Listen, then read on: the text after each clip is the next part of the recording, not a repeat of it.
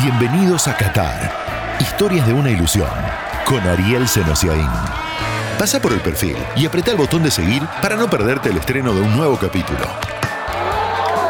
En este episodio, Gio Lo Celso, el que siempre hizo diferencia, la vida menos conocida de Cristiano Ronaldo y la academia que arma la selección de Qatar.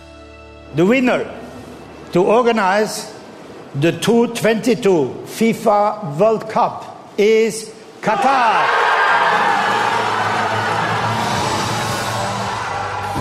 El Mundial de Qatar será histórico, mientras para nosotros el Mundial se trata de historias. Historias de los nuestros, de los rivales, de los locales. Bienvenidos a un viaje que en realidad es una ilusión.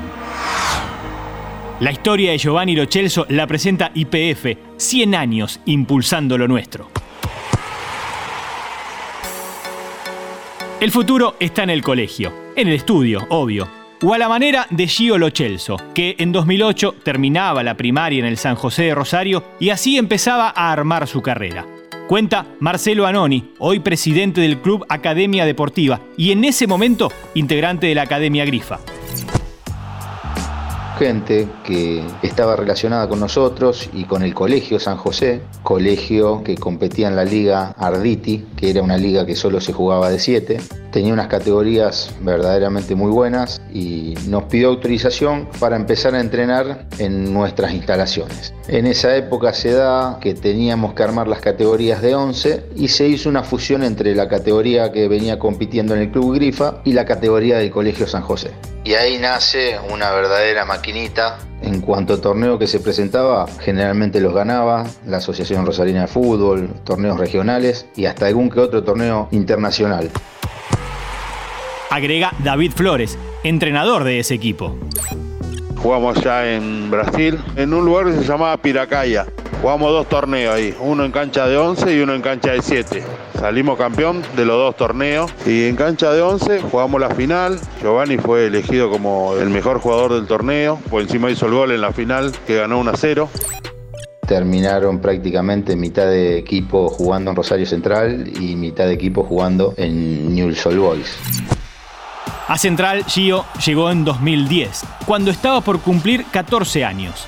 En 2011, ya campeón en novena división, lo quiso comprar el Everton inglés. En 2016, la Gaceta de los Sport armó una lista con los mejores 50 futbolistas sub-20 del mundo. Allí estaba Lo Celso. Había debutado el año anterior en la primera de Central, de la mano de Eduardo Coudet. Chacho, en Historias de una Ilusión del mono. La verdad que casi en reserva no lo vi, lo traje porque es como pasa en todos los clubes. Hablaba de que jugaba bien, jugaba con dos volantes centrales en ese momento, con Eri Domínguez y con Musto. Y en ese paso más que necesitaba el equipo desde la ofensiva, pensé que tenía que sacrificar a uno de los dos volantes que jugaba, o Neri o Musto, y, poner un enganche que justo se dio con el crecimiento de él, ¿no? Era un niño que jugaba y entendía el fútbol como un veterano, esa es la verdad.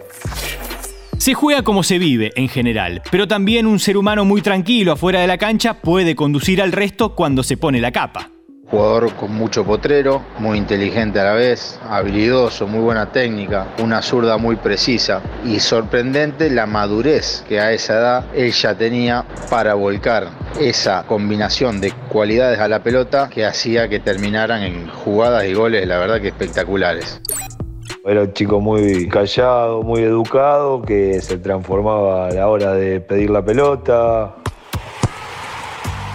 Europa, PSG, Betis, algo en Tottenham, sobre todo estos meses del Villarreal, lo modelaron. Del típico 10 argentino, el último en salir, al característico volante mixto de Europa.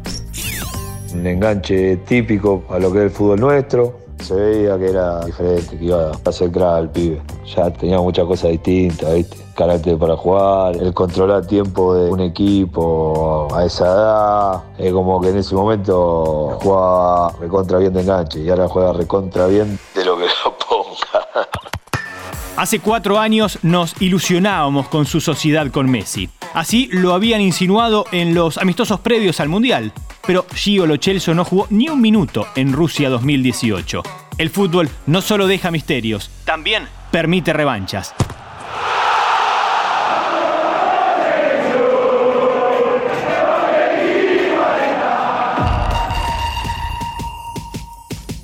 Tal vez no sean tan distintos Messi y Cristiano. La mentalidad, la victoria siempre, los hace coincidir. Y algo más. Guillem Balaguer escribió una biografía del portugués tan completa como premiada. Trae el primer dato que emparenta a uno y a otro. El viaje en busca de la pasión, el desarraigo antes de la adolescencia. Y escuchen cómo llegó a Lisboa, a un mundo nuevo.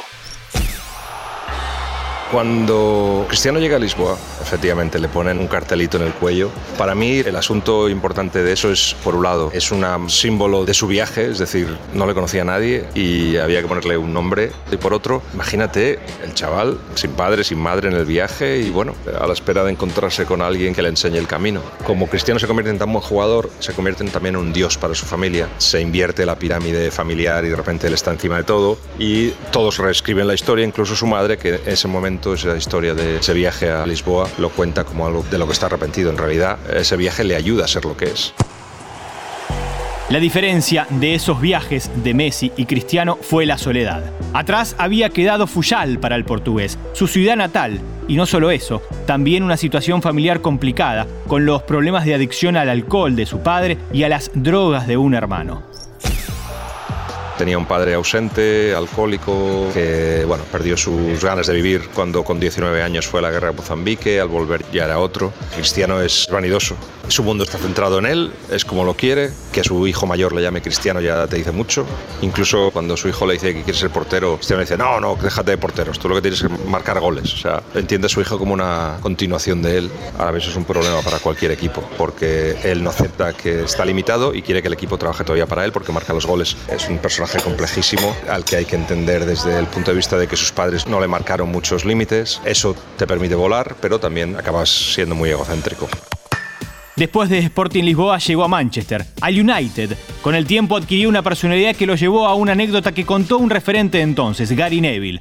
Los compañeros le pidieron que diera una mano para recuperar. Cristiano les contestó, demasiada agua mata las plantas.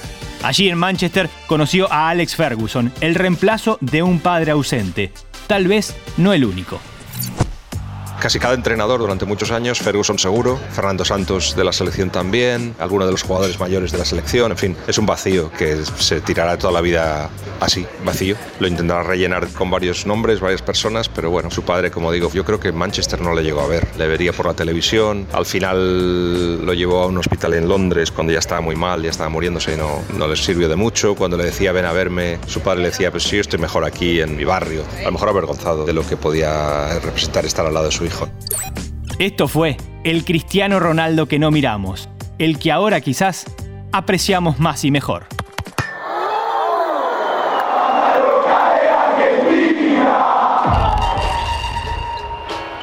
El fútbol de Qatar tiene algo único, la Academia Aspire, un centro de entrenamiento para todas las edades, un laboratorio.